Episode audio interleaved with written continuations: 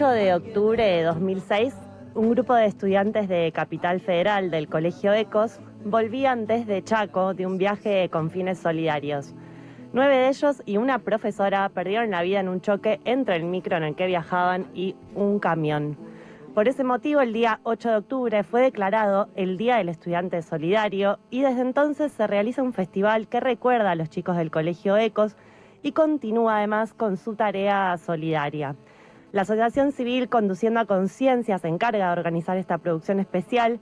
Esta vez va a ser a 15 años de la tragedia de Ecos Muchos artistas participan. El Flaco Espineta es uno de los músicos que más lo impulsaba en su momento. Y ahora estamos en comunicación con Leo García, que mañana estará presente en esta nueva edición, que como les decía es mañana viernes 8 de octubre desde las 22 horas vía streaming y participarán más de 50 artistas. Hola Leo, ¿cómo estás? Hola, ¿qué tal? ¿Qué tal a todos? Acá, muy bien. Bueno, vas a participar mañana de este festival eh, del Día del Estudiante Solidario. ¿Qué significa para vos participar de este evento? Sí, sí, sí. Eh, genial todo lo que dijiste, muy bien detallado.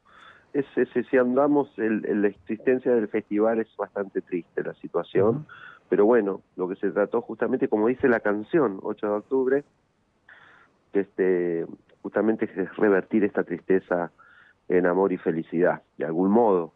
Este, así que ya, hace muchos años que viene este festival andando. Y este sí comandado por el flaco Spinetta recuerdo hace 15 años ya este que se veía por por lugares no sé por por los canales por los noticieros al flaco con, con las banderas con los padres caminando con el dolor que casualmente este Vera Spinetta no fue ese día pues eran los compañeros de Vera.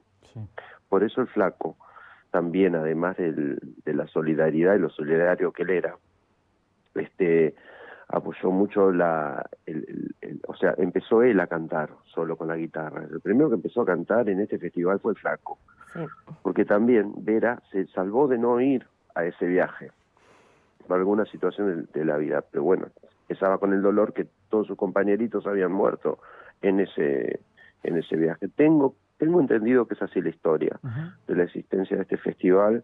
Y bueno, así que imagínate, si el, flaco todos los años siempre se, ponía la camiseta y andaba con, con los padres en búsqueda de, de una respuesta justa. Y bueno, era justamente hacer esto, que era conduciendo conciencia, el Día del Estudiante Solidario. Entonces han pasado festivales hermosísimos, todo, pero siempre con mucho respeto y con mucho con mucha memoria, ¿no?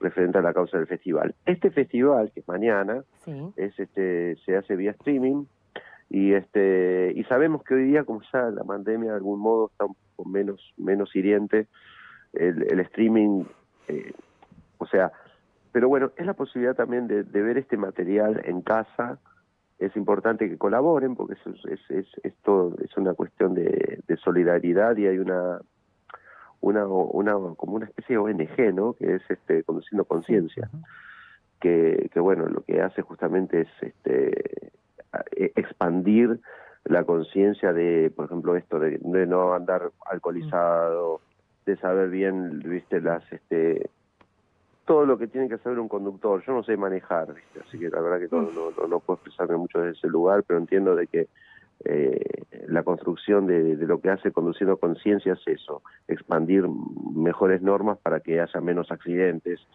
y de este que no haya más, menos accidentes realmente. Bueno, entonces este está buenísimo el material que están haciendo porque son como suerte de videoclips en donde se juntan de a tres artistas. Por ejemplo, yo voy a estar con Enois La Familia y con Chacaré Manso, ambos artistas nuevos Yacaré Manso tiene unos cuantos discos grabados, que ha grabado con León, también es un artista ascendente muy bueno, que viene de las provincias, y en Hoy la Familia es una banda también de hip hop. Hicimos una canción de León Giego que se llama Hoy Bailaré, y bueno, y, también va a estar, qué sé yo, este, Mavi Díaz, Lito Vitale, este, Gustavo Santaolalla, Ricardo Mollo, Hilda Lizarazu, David Lebón, Sandra Piano, Vislito Nevia va a estar, Patricia Sosa, Baglietto, Marcela Morelo, este, Rally Barrio Nuevo, Iván Noble, Eruca Sativa, Javier Malosetti, bueno, que yo, infinidad, hay muchos, muchos más artistas, todos en cada, cada videoclip, es un trabajo de edición muy importante que está haciendo este equipo de gente, porque cada uno lo grabó en el estudio, eh, se fue armando así. Yo, por ejemplo, hice toda una producción en un estudio de grabación y nos grabamos todos así, cada uno, en el estudio de grabación grabando. Entonces, esa, esa edición la hizo la gente de, de este equipo de gente, ¿no? Que está comandado por por este Virginia Taranto, que es la manager de León Gieco, que trabaja muchísimo para esto. O sea, de algún modo, León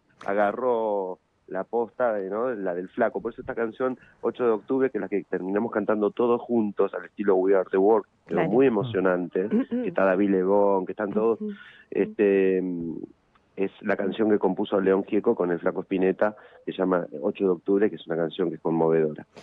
Entonces, eh, esto que se va a streamear mañana a partir de las 22 horas, es toda una producción que ya vienen haciendo, digamos.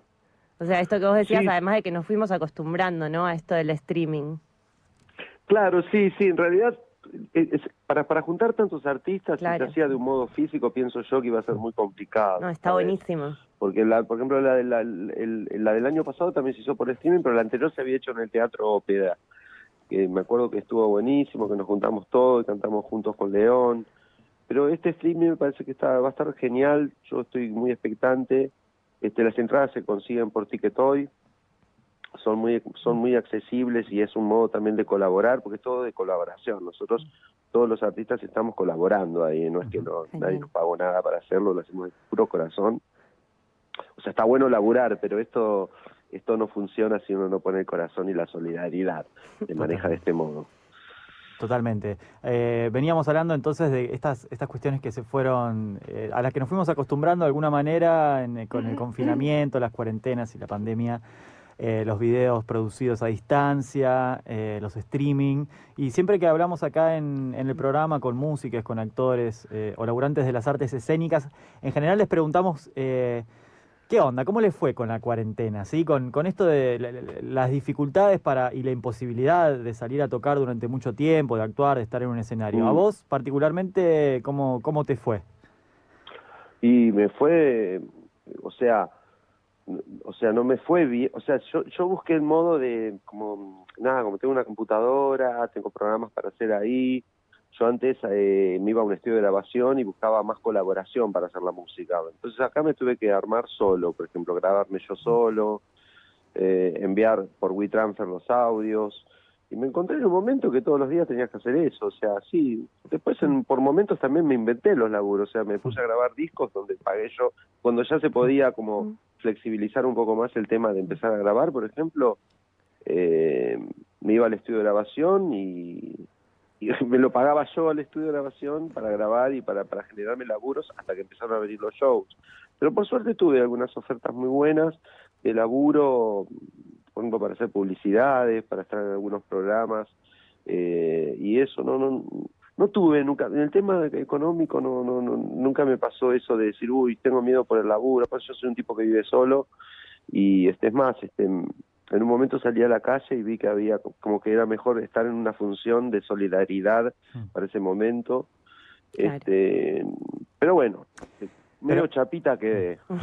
como todos. Exacto. nadie quedó, nadie salió tan bien. Sí, va para reírnos, ¿no? Para reírnos más, como dice mi canción, y quedé un poco chapita. Pero bueno, estoy, me estoy recomponiendo, la verdad que no, no, o sea, quiero decir, eh, ahora cuando hago los shows los disfruto mucho más, valoro muchísimo más el escenario. Antes por ahí estaba todo el tiempo pensando en qué mejor escenario podía tocar y hoy día toco en un bar y la verdad que la paso bárbaro, estoy mucho más empático con el público. Cada, cada show es una oportunidad de comunicarme con la gente, contarles un poco de dónde vengo, quién soy. Eso es increíble a la gente como le gusta. Yo antes era un poco más frío en el escenario, creo. Ahora estoy muchísimo más cálido, más empático, eh, agradecido agradecido, porque la verdad que este fue un shock que nadie lo esperaba mm. y creo que, que salva, sacando el dolor de la gente que ha muerto, la gente que ha quedado mal o herida o que ha perdido familiares o seres queridos, sacando eso, que eso hay que ser consciente que eso sucedió y que está todavía como sucediendo, pues tampoco vamos a salir disparando. Pero este, sacando eso, yo me quedo con lo bueno, ¿viste? Con el aprendizaje, lo que fue no ir tan a mil, frenar, empezar a observar más lo simple. Eh, eso a mí me fue como un volver a empezar, ¿viste? Entonces, de algún modo, ese reseteo de esos dos años, yo lo veo así. Me pude recomponer, eso seguro. Bueno, buenísimo. Leo, ¿sabes qué? Yo te empecé a escuchar en el 2001 con tu disco Mar. Me acuerdo que tenía 15 años y para mí ustedes, digo, Miranda, Dicta, vos, eran parte de la escena under de Buenos Aires. ¿Cómo fue esa época? Pregunto más que nada porque esa escena que ustedes planteaban, que era medio pop, medio quiche, muy alegre de alguna manera y a la vez también un poco oscura, contrastaba un poco con lo que se estaba viviendo en el país en ese momento. Total, sí, claro, cuando empezó, yo me acuerdo que el año 2001, cuando yo saco Mar, que ET aquí, este año se cumplieron 20 años, este, claro, 20, 2021, yo lo saqué en el año 2001, y sigue 20 años. Y este, el país no estaba bien, viste, de repente de la Rúa se iba el helicóptero, eh, las Torres Gemelas, viste, era como un disparate lo que pasaba en el país y en el mundo pero... Y aparecían ahí divinos y divinas y ¿Eh? divines en el escenario ustedes. ¿Cómo, cómo? Que aparecían divines en el escenario ustedes y con claro, una... era nuestro momento. Era, mi momento porque Miranda después agarra un poco la onda después, en el año 2002. Pero yo cuando salgo con Mar, ese momento que también estaba Erika García, Daniela Herrero, reconozco que fue un momento pico de mi edad, yo tenía 31 años, también no era tan... era tenía 30 años, digamos, ¿no? Yo antes había hecho un par de cosas, pero lo, más notorio, y en ese momento tuve mucha exposición porque firmé el contrato con Noemi, hicimos un laburo de underground bastante importante con Avan Press, con mi banda anterior, y como solista anduve tocando bastante de esos lugares. Pero bueno, después ya llegando de ese lugar, cuando empieza Morris a sonar muchísimo, porque estaba muy apoyado por la compañía discográfica, lógicamente que te haces conocido si alguien pone dinero y te difunde mucho eso, es así acá en la China. Ahora pasa más con las redes sociales, es otra época esta, ¿no? Pero yo, yo viví ese momento donde había hacer muchas notas, había firmado un contrato con una multinacional que me pusieron, pusieron carteles de mi cara por la calle. Entonces eso me hizo bastante, muy conocido, era como decir, uy, la pegaste, qué sé yo. La verdad que lo viví muy bien, después este cuando ya Miranda entra en escena, éramos todo como un grupo de adicta también estaba o sea, era, fue un momento muy lindo muy muy pasó veloz viste pero eh, así es la vida pasa volando la vida es corta de algún modo viste se pasa volando todo eso. Esos 15 minutos de fama lo tipo Andy Warhol que no son 15 minutos duró, mucho más creo que habrá durado unos siete años qué sé yo Después también me fui de gira con Soda Stereo, eso estaba bueno para cualquier músico. Pero mm, este ese momento era glamuroso, muy divertido. Salimos mucho, fiestas y fiestas y fiestas, nos tomamos todo y la pasamos bárbaro y seguimos vivos. Somos sobrevivientes de una party party. Sí, y además de ese momento, ¿no? Porque cuando estaba haciendo la entrevista pensaba eso, me pensaba a mí, yo tenía 15 años, por ahí era como que sí, veía todo lo que estaba pasando, me decía, esa escena de musical para mí, como que pensaba desde hoy, decía, qué contraste y qué increíble que fue. ¿no? Que... no, sí, fue, fue real, fue hermoso, había mucha inocencia también por parte de todos, todos estábamos jugando a lo que nos gustaba, eso se vivió, se vivió. Y yo a veces cuando agarro eh, el YouTube y esas cosas y me pongo a ver los ochentas, ¿viste? Digo, wow, ¿cómo habrá sido Soda cuando recién empezaba? Cuando estaba Luca Prodan, Metrópoli, y bueno, viste, después ahora me hice amigo de Fabiana, me hice amigo, digo, llegué más cerca a Fabiana Cantilo, por ejemplo, y, es un amor y todo, digo, si Fabiana Cantilo cuando era una nena y cantaba con Charlie García, digo, me toda esa época, y era gente muy joven también y, cuando hablo con alguno de ellos y les pregunto me cuentan de que era maravilloso todo eso que lo vivían con mucha y bueno a nosotros nos pasó algo medio parecido diferente. Los 90 fueron otra cosa también. En el caso mío con, con Adicta y Miranda, esas dos bandas que vos nombrás y que me parece que sí, que están, está acertado porque en un momento fuimos contemporáneos y compartíamos este eh, camarines y escenarios. Mm. Y este eso fue el año 2000, ¿no? Fue el despertar del 2000. Despertar del 2000 y yo creo que fue el comienzo y el final de la música pop, porque hoy ya es otra cosa eso, yo soy muy consciente de eso. Sí. Eh, eh, ¿En qué sentido decís que ahora es otra cosa? La- en la mu- eh, sobre todo en la música pop, sí, porque en la eh, cuando hablamos del under generalmente, eh, bueno, no, no todos, ¿no? Pero muchos hablamos, eh, solemos referirnos a lo que es el rock, ¿sí? Y el pop suele estar como, su- suele permanecer cierta mirada medio despectiva desde quienes no gozan de la música pop. ¿Y ahora cómo, cómo la ves la escena? No, y yo creo que la música pop, por ejemplo, está igual. Si buscas a alguien nuevo. Música pop estamos hablando de canciones, ¿eh? canciones con, con sonidos electrónicos, seguir por la vertiente que había inaugurado de algún modo Virus, Claro. eh, Es que- Soda también, pero Virus, viste que era como más electrónico, todo tipo de cosas. Entonces hay, hay, hay un sendero que sigue, pero está como más under. No, está, no, no, no predomina el mainstream, ¿viste? Claro. o todo lo que, lo, lo que la gente consume en su mayoría. Quedó para un público para adultos sofisticados Ah. O para por ahí para para un público joven que también busca otra cosa. Yo yo veo mi público renovado, ¿eh? yo to- donde toco, o sea, hoy día igual, viste, todo está mucho más tranquilo con referente a la convocatoria, pero yo siempre he tocado para la gente que me va a ver, no es que yo eh, o sea, yo toco porque me llaman, no es que yo estoy pidiendo tocar, o sea, por suerte hay hay un público que me espera y hay gente que me contrata, entonces ahí yo veo que el público se renueva, va gente puede ir gente de, de un poco menos de mi edad a verme, pero también hay un público nuevo que te sigue viendo por, por las redes, qué sé yo, no sé. Las radios igual siguen pasando mi música de vez en cuando, pero mm, este me refiero, cambió muchísimo la escena hoy. Yo, por ejemplo, tengo 51 años y, y quiero ser feliz haciendo lo que hago y en cada show dar lo mejor, ¿viste? O sea, no paro de practicar, no paro de grabar, no paro de creer que esto puede ser mejor, que, que la gente se merece algo mejor de mi parte y a mí me gusta ese compromiso con el público, si no, no saldría a tocar, si no sería, o sea, hay un- una parte del artista que dice ya, no, vos haces lo que a vos te gusta y que no te importe lo que la No, gente claro. quiera, no, a mí me importa lo que la gente quiere, pero bueno, ¿qué quieren de mí? ¿no?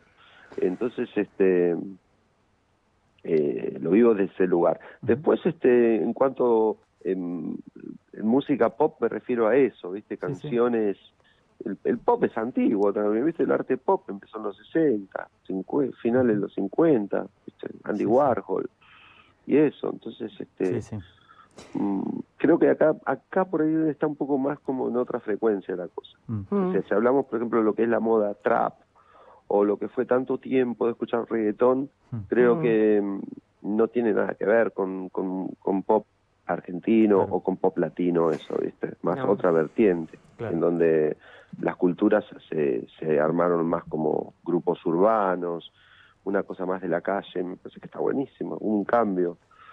Así que Eh, estás, es- estás escuchando la voz de Leo García, a quien estamos entrevistando. No queríamos, nos queda muy, muy, muy, muy poquitísimo tiempo, pero no queríamos dejar de preguntarte, eh, sobre todo a partir de los videos que subiste a tus redes, sí, denunciando un ataque que, del que fuiste víctima, sí, en el marco de un acto de homofobia. Cuando nosotros subimos eh, la venta de lo que iba a ser esta entrevista, cuando avisamos a nuestra audiencia que te íbamos a entrevistar, llegaron muchos mensajes, ¿sí? Eh, pidiendo que te preguntemos cómo estabas, ¿sí? mandando eh, apoyo hacia vos. Así que vamos a hacer extensiva esa pregunta, ¿sí? ¿Cómo estás vos después de ese episodio? Y mira, gracias, primero gracias, gracias a todos, la, la gente que está escuchando y que tiró buena onda, ustedes que, Mm. que, que me están diciendo esto, gracias. Este, lo agradezco porque la verdad que me, me, impre- me impresionó realmente el efecto que produjo. Lógicamente yo hice ese video inconsciente porque estaba muy golpeado y este fue, fue un acto injusto realmente porque después el video lo demostró. Yo cuando, cuando hice el video había dicho algo que era una mentira, que era que yo había provocado de algún modo que me pegaran y no era así. No, no, no, nunca yo quedé tan inconsciente de los golpes que me pegaron que, que no quedé en shock. Entonces, de repente no me arrepiento para nada haber agarrado la cámara de Instagram y haber hecho ese video, porque si iba al hospital me iban a limpiar las heridas y me mandaban a la policía. Y si iba la policía me, me quedaba preso yo, Sí. porque así es un poco la justicia. Entonces, hasta que descubrían todo, yo, yo lo que hice fue escaparme de la situación, me vine para casa y agarré y me comuniqué con la gente. Hmm. ¿Entendés? Yo vivo solo acá, entonces este, me vine a un lugar muy lejano y muy solo. Entonces, lo primero que acudí fue a comunicarme con mis seguidores, que es lo que más quiero. Entonces, este, te digo la verdad, ¿eh? Yo vivo en, esa burbuja de última. Vivo solo y me comunico con la gente a través de Internet con, con el corazón abierto. Entonces, cuando estuve así, busqué protección en mis seguidores. Entonces me mostré así. Pero bueno, mira, por suerte no, no me rompieron ni un diente, no tengo la nariz rota, no me rompieron nada, me pegaron en la cabeza, sangré mucho, pero después este, me hice ver y todo y no tengo nada en la cabeza tampoco. Eh, tenía muchos moretones en el cuerpo que se me fueron y bueno, tengo 51 años, digo, tampoco voy a andar quejándome, pero sí, fue un caso injusto. Hola. Hola. Hola, hola, sí. ¿Se cortó? Ah, No, te escuchamos, ahí está. Ah, bueno, nada. Y después, este, para mí fue como una, una certeza el video, que el video yo no, no me gusta verlo, pero cuando vino la policía a casa Mm. para mostrarme el video, el relato no era el que, ni siquiera el que yo le había hecho. El relato era, lo que se ve en el video era netamente que me pegan directamente, sin que yo llegara a hacer nada. Y eso me dejó más tranquilo porque es como mm, uno cuando es víctima tiende a, a- a preguntarse, y bueno, ¿por qué me pegaron? Algo habré hecho yo. No, claro. Yo pensaba eso. Bueno, desde aquí te mandamos nuestros abrazos, eh, los mensajes de todos que nos, nos escribieron hoy, que fue básicamente para eso. Che, pregúntenle cómo está. Digo, era eso, ¿está bien? ¿Cómo está? Y Leo, última y para que quede así como cierre de esta Mira, entrevista. estoy también, les, Sí. te- sintetizo, estoy también, más allá de que el mensaje, que no haya más violencia, porque toda la gente está por ahí, hay alguna gente que toma de más y se pone loca. Hmm. Pero estoy también que me vino bien el garrotazo a mí, porque yo como que me desperté, ¿viste? Es como, fue un- como un despertar. Bien. Bueno, a veces igual está, está, está bien como para, para verlo en retrospectiva, pero lo importante es que también estés bien ahora. Hola. Totalmente, totalmente, sí, sí, sí, fue como un despertar. También fue sin querer, me di cuenta de que había un montón que, de gente que me quiere, ¿viste? Eh, tampoco que yo ando pidiendo afecto en la vida porque estoy maduro, ¿viste? Pero realmente me, me pareció que fue un buen tester, lamentablemente desde ese lugar, pero, Sí. pero tu- obtuve muy buen resultado por parte del público y la gente que se acercó para preguntar cómo estaba. Y después de ahí fue como que desperté más, ¿viste? Me puse como más enfocado. Nada, no es que me eh, tenía mucho trabajo por delante y tenía que hacerlo o hacerlo así. Bueno, todo salió bien, por suerte. Los shows que estuve haciendo, la- todo lo que hice salió bien. No, no, no, no es que por estar herido había quedado todo abollado, ¿viste? Bueno, Leo, te bancamos fuerte desde aquí, desde la revancha. Y la última, para que quede, invítanos al streaming pregunta. de mañana, así a todos los oyentes. Hola. Lo de mañana, lo Sí, que nos invites al streaming de mañana, así queda Sí, como cierre de esta bueno, hermosa miren, entrevista. Las entradas se consiguen por Ticketoy. Es, es, es- es el, el festival es el, el festival del Día del Estudiante Solidario, que sería el 8 de octubre, o sea, mañana. Es un festival que, que dio el primer paso musical Luis Alberto Spinetta. Y ahora está comandado por este León Gieco. Y hay un eh, hay una serie de artistas impresionantes que, lo, que ya los nombramos. Ujú. Así que bueno, por Ticketoy, el festival de mañana, que yo soy uno del, o sea, ahí está Víctor Heredia, León Gieco, Sandra Miano, yo no sé, Malosetti. Y eh, Leo García. Y Lali Sarazu, em, montones de artistas y creo que es- está buenísimo ver ese material. Hay gente que ya igual sigue de por sí este festival, pero bueno, está bueno hacerles recordar. Buenísimo, Leo. Muchas gracias. Estaremos ahí mañana viéndote en el Festival del Estudiante Solidario. Te mandamos muchos besos, muchos abrazos desde aquí, desde el piso de la Buenísimo, revancha. bueno, saludos a todos y ahí la FM La Tribu que siempre está presente, qué bueno que esa FM siga adelante. Ay, tenemos un estudio nuevo hermoso que cuando esté habilitado puedes venir a conocer. Pero yo recuerdo haber ido a FM La Tribu, de- creo que el día cero, y siempre me abrieron las puertas. Así que gracias, saludos a todos. Besos. Un abrazo grande.